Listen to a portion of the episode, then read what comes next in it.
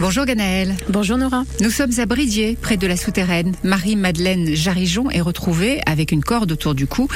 Meurtre ou suicide, on ne le sait pas trop encore. En tout cas, un suspect est arrêté et questionné par la gendarmerie de la souterraine.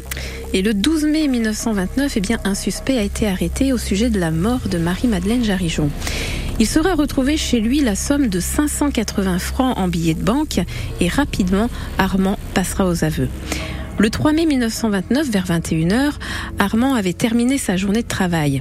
Il ira chez Marie-Madeleine pour boire un verre, mais avant de partir de chez son patron, il avait pris soin de voler une corde à bestiaux qu'il avait coupée à la bonne longueur en y faisant un nœud coulant.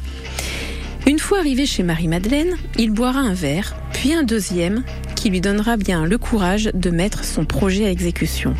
Marie-Madeleine lui tournait le dos sans aucune méfiance.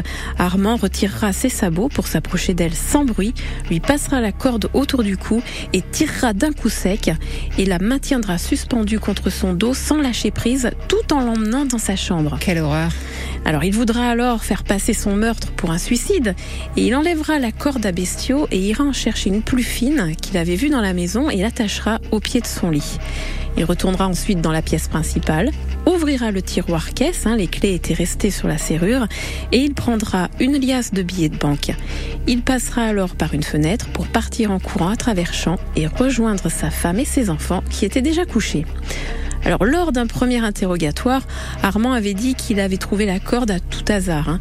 mais il était revenu sur ses aveux et en fait on comprendra qu'Armand avait prémédité son geste en prenant la corde chez son patron et en la coupant à la bonne longueur. Marie-Madeleine avait bel et bien été tuée par Armand le 3 mai 1929. Et on en saura plus demain, bien sûr, avec vous, Ganaël. À demain. À demain, Nora.